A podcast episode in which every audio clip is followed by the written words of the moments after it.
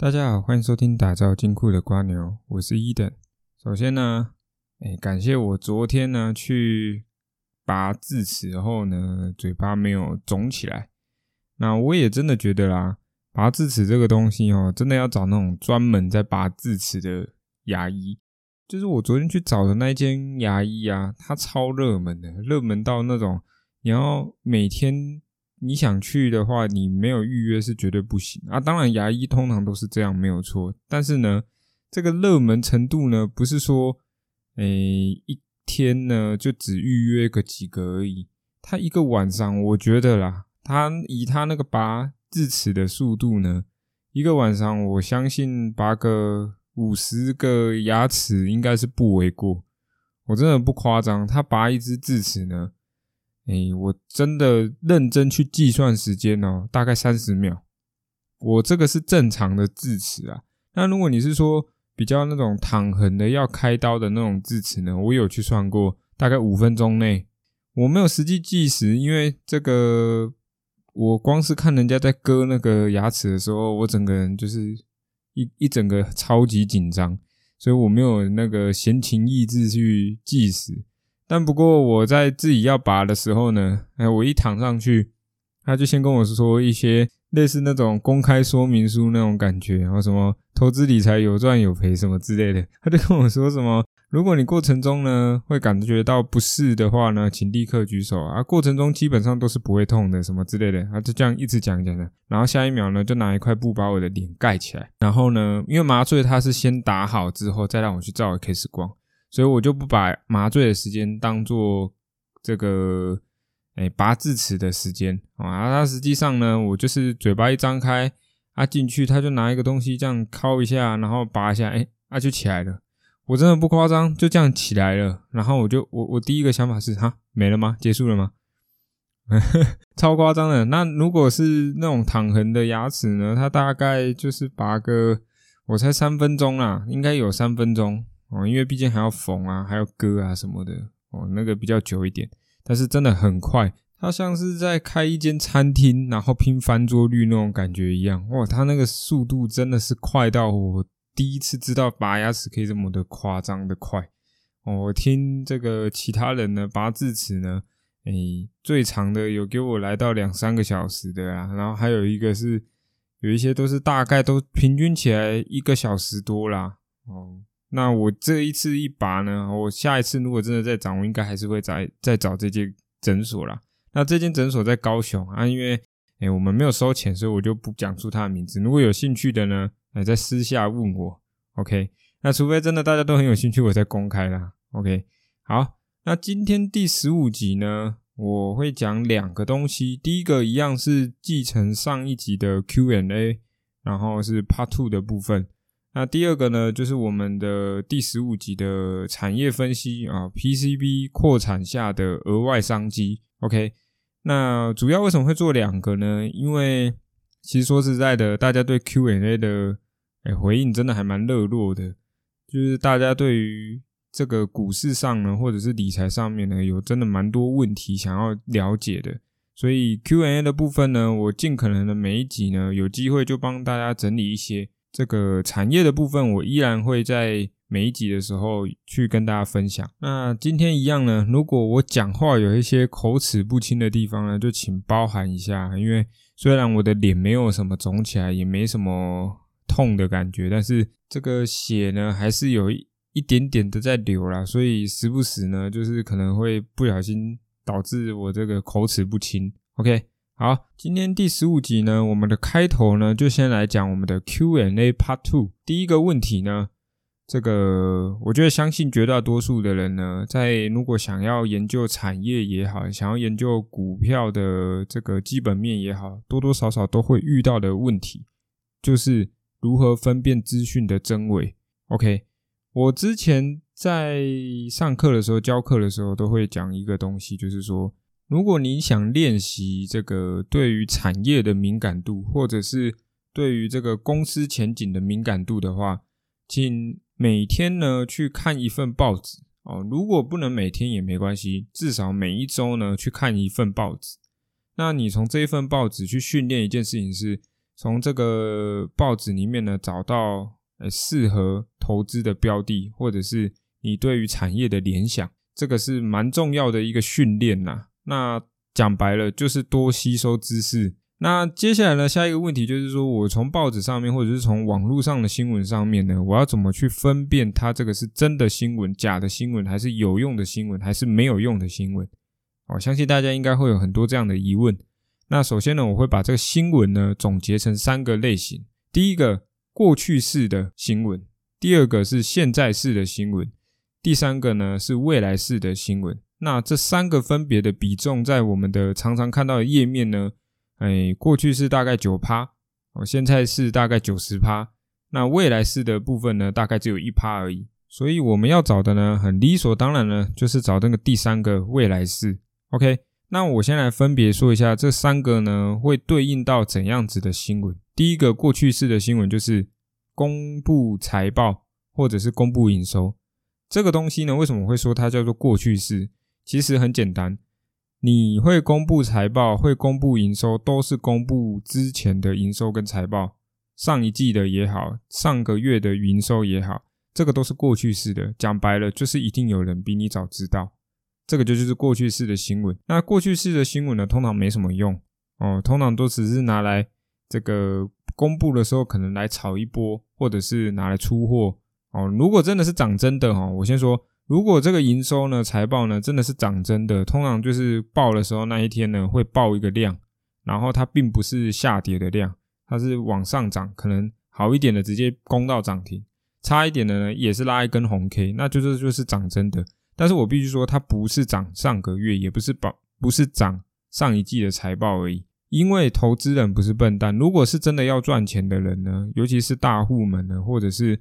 这个法人们呢，他们一定是利用这个方式去吸引更多投资人帮他们抬轿嘛。那这个资讯公布出来的时候，他要么是调节，要么就是他看到未来的东西，表示这个东西呢是真的要开始发动了，那他就会开始进行投资。哦，这是两个项目，但是我觉得不要想的这么的困难哦，不要去想说，哎，这个到底是利多出尽还是利空出尽，还是怎样怎样的。哦，一堆的名词组合啦。OK，那我们要 focus 在待会我们说的第三类的新闻。那第二个第二类的新闻呢，就是什么？现在式的新闻，通常会看到什么？外资啊调降某某公司的平等啊，或者是调升某某公司的平等，法人机构做什么调整之类的。那这个通常呢，你可以反着看。如有我必须说，我有教过一个学员呢，很厉害，他很会分析现在式的新闻。他分析的方式呢，简单来说就是反着做哦。你们可以试试看这个学员的做法。他怎么说呢？他说，如果今天这间公司是好公司，但是他突然被调降平等的时候，就不给他反着做。而且调降的那一天通常都会大跌。那大跌的过程呢，你就试着开始进行下单，反着做就对了。这个胜率呢，我发现呢也蛮高的。以他的水准这样子做的时候。他所说的那个方式去做的时候，胜率真的蛮高的。像前阵子，他就跟我分享，你看这个联发科一调降，我就进去买。现在联发科怎样啊？大家可想而知。台积电一调降的那一天，不是一次跌到这个五百一十几吗？我印象中没错，应该是那一天来着。他也是进去买，哇，他整个人就是透过这个新闻呢去做反市场的感觉。OK，但是我必须说啦，他这种调降调升的方式呢。是赚买点，OK，听清楚哦，是赚买点，不是赚，不是透过这个方式呢去尽快的获取到后续的卖点的获利。怎么说呢？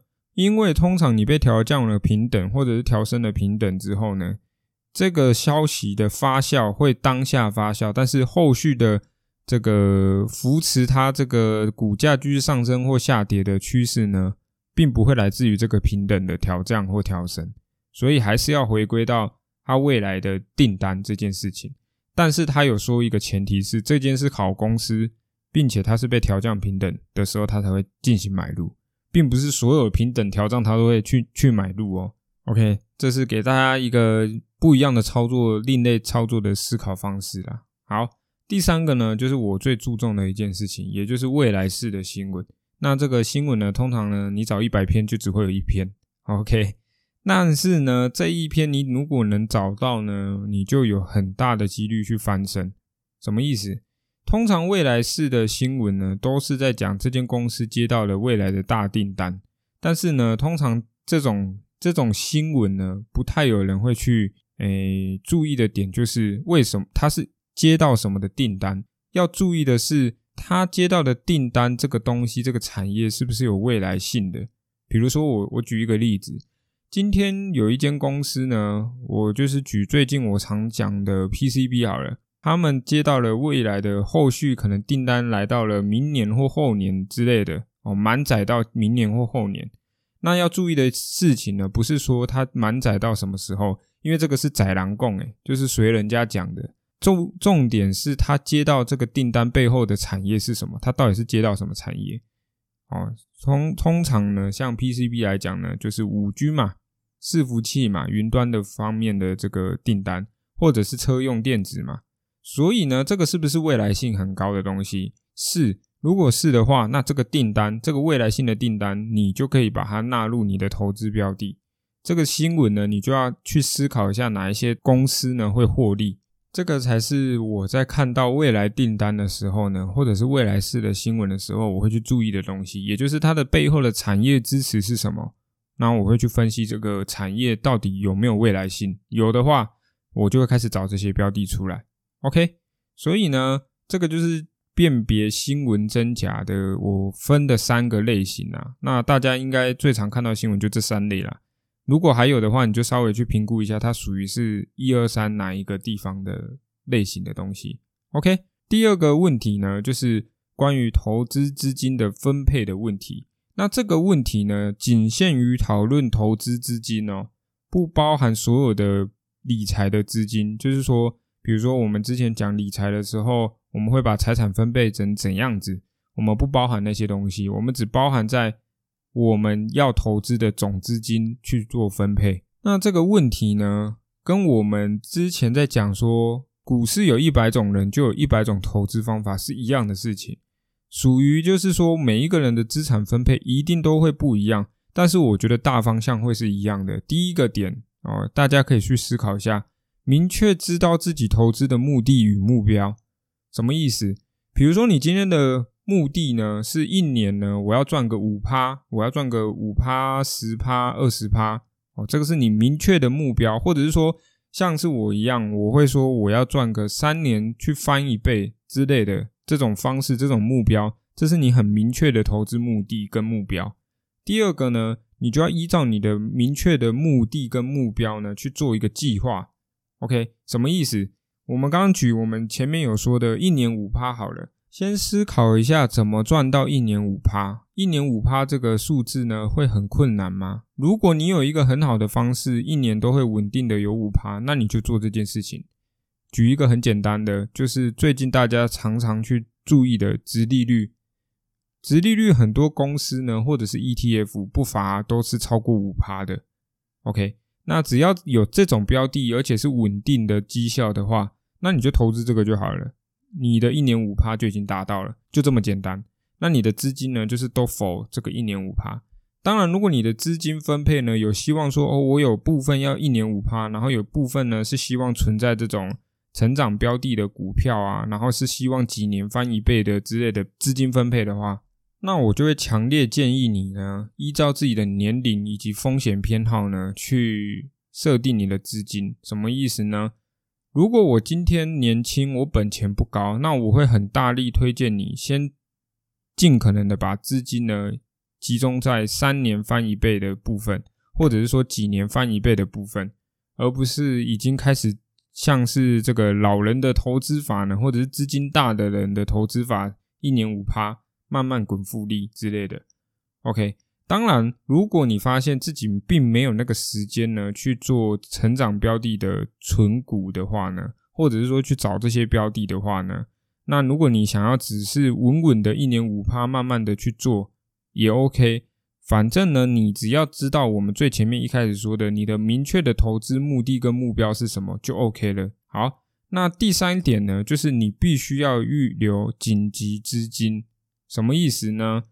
我通常举一个例子好了，一百万来讲，好，我们不要用一百万，我们用大家初期阶段呢最可能去投资的金额十万块。我们十万块呢要做一件事情，就是你要预留一个紧急资金。那我我个人哦，我个人哦，大概会留三成左右。也就是说，我会留下三万块资金不动。它唯一会动的时刻呢，就是发生我不可预期的事情，比如说之前呢，中美贸易战开打好了，或者是这个疫情的关系呢，一个过年后我们的股市一开盘来一个大崩跌这样子。哦，这种就是会在这种紧急的事件的时候呢，我会把这个资金呢灌输进去。但是呢，有一个大前提，就是你这间公司也好，你这个标的也好呢，是未来不会因为疫情的关系而受影响。当然，短期之内可能会有影响。假设我们用疫情来讲的话啦，短期内一定会有影响，因为大家就是我之前说的“覆巢底下无完卵”嘛，大盘一跌，所有人跟着一起死。但是这间公司呢，会越来越好，而且不会因为疫情的关系变差。如果你能意识到这件事情的话，你这三万块就可以开始投入到这个标的里面了。那剩下的七万块呢？我的操作方式就会尽可能的依照我这个标的呢，是希望在大支撑的地方买入，或者是它在大压力区的时候突破后拉回的时候进行大量买入。OK，如果是这两个事件以外的买入呢，我通常就只会做试单的动作，也就是。少额的投入，比如说这七万块，我只投入可能七千哦，大概就是再把这个七万块再拆成十等份这样子之类的。那这个试单的动作呢，基本上就是这七千块哦，假设哈七千块进去，这个没了就算了，我会无所谓的那种。就是基本上这个四单呢，我是不停损的。但是我如果是大量入场的时候呢，我就会停损了。OK，那这就是我在对于资产分配上面呢。给大家的一个建议啦，三点。第一点就是明确知道投机投资的目的跟目标。第二点呢，依照这个目标呢去做你的计划。第三点呢，就是你要把你的这个资金呢分成紧急资金跟投资资金。那依照你的计划去做，OK。所以你只要有这三个目标呢，你就可以写一个投资的资金分配的计划。好，那接下来呢，我们就要进入到我们今天产业的部分。今天要跟大家介绍的产业呢，是我们之前常常讲到的 PCB 产业下的一个额外商机。那我们先思考一个点哦，PCB 板一定要使用到的消耗品有哪些？除了我们之前讲的铜箔基板之外呢，锡之外呢，还有一个很重要的东西，所有的零件要上到 PCB 板上面呢，有一个很重要的事情要先做，就是要钻孔。那钻孔的消耗品是什么？很简单，就是那个钻针嘛。有钻孔过的都知道，如果你这个钻针不利了，你那个孔洞呢就会很丑，贼丑的，或者就是怎样钻都钻不好。尤其是哦，以后车用电子的 PCB 一定很厚重，不是很厚重，就是比较难钻呐。那如果你钻针又很差，或者是已经钝掉了，那基本上是钻不过去的。OK。所以，我们今天要来跟大家聊的主题呢，就是有关于这个消耗品钻针的部分。那为什么我一直在聊 PCB？其实很简单，因为 PCB 就是未来会很重要的一个产业。那我必须说，它也是因为拜绿能所赐。绿能里面下面就有两个很重要的点，一个是绿电，一个是电动车、电动系列的车子啦。哦，不止汽车而已哦，像是电动巴士也好，电动机车也好，这些都很重要。那这些东西呢，都需要大量的 IC，那 IC 就需要 PCB，所以 PCB 这个产业呢，会持续很长一段时间。OK，那只要会持续很长一段时间呢，消耗品就会永无止境的需要，对吧？所以，我们今天要来跟他聊的这个公司呢，就是股票代股票代号八零二一的尖点。OK，在介绍这间公司之前呢，我们来先思考一下哦。PCB 的工厂是不是大量在扩产？因为产能不足嘛。我产能不足的情况下，我就要大量的扩产嘛。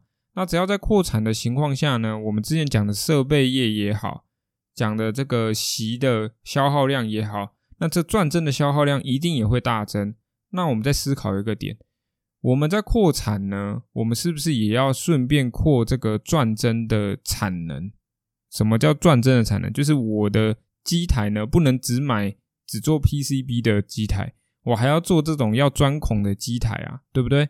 那如果我今天扩产的情况下，我不做这个钻针的机台的话，那我有没有办法让这个钻孔的服务呢发包出去给别的公司做？这个是有可能的嘛？因为我如果想要最大的扩产我的产能，那我就势必需要把一些设备呢省下来，然后我透过一些外包的方式，我就可以不用买那些设备，而且我一样可以扩增我的产能，对吧？那。尖点这间公司呢，就是会做外包的公司。那我们先说一下尖点这间公司是怎样的基本面哈。首先呢，它是全世界第二大的钻针厂，第二大哦。那它股本呢也不大，十四点二亿而已。而它的产品的毛利率呢高达三成以上，这样就很夸张了。什么意思呢？我的钻针的消耗品，这种消耗品呢？微不足道的这种钻针呢，毛利竟然高达三十趴，那代表的是怎样？如果我尖点的消耗品会持续的增加，而我这间公司又有进行扩产的动作的话，那我的毛利呢又可以维持或者是越来越高的话呢，那我相对应的财报方面也好，或者是整体净利也好，都会越来越棒，对吧？所以呢，这个尖点呢，在去年的时候呢，就有在开始扩产的部分，因为它一个月呢，原先呢只能生产两千一百万只的钻针，我们没听错，这么多两千一百万的钻针还不够，所以它今年呢继续持续扩产。那我估计啦，它今年的扩产量大概就是一个月的产量可以来到两千四百万到两千五百万只左右。OK。就是这个 range 的附近呐，那毛利的部分呢，也是持续的维持的还不错。那另外呢，它除了在做钻针之外，它有我在前面所说的外包的部分，我有在接这个各大 PCB 厂哦，他不想要再扩充设备的话呢，不想扩充钻针的设备的话呢，你都可以拿来我这间公司，我帮你钻孔，钻完孔再还给你。那它的总体营收呢，钻针大概就是六十五趴左右。而钻孔的部分呢，大概就是三十四趴、三十五趴左右。OK，所以它的营收呢，会随着这个全世界的呃 PCB 的使用量越来越高的情况下呢，一定会越来越好。哦，相信我，这个消耗品的部分呢，所有 PCB 厂绝对都会用到。我们想一下，这个我们之前介绍过的所有的大厂哦，像 ABF 三雄哦，新兴、南电、锦硕，那像是在做。手机产业的 PCB 的大厂也好像真鼎、KY 之类的哦，这些公司呢也都有跟尖点合作，或者是购买它的消耗品。所以呢，我们可以期待的点呢，就是 PCB 扩产后呢，消耗量一定会增加。消耗量增加的情况下呢，钻针的使用率也会增加。那钻针使用率增加的情况下呢，尖点这间公司的营收就会越来越好。记住一件事情，我们看的是公司的未来性，看的是这个产业的未来性，不要被当下的股价去迷惑了，是不是它的上限已经到了？只要这间公司，只要这个产业的未来性呢会持续的发酵，那就没有什么叫做上限。OK，那我们今天第十五集呢就跟大家聊到这边，我们下个礼拜见，拜拜。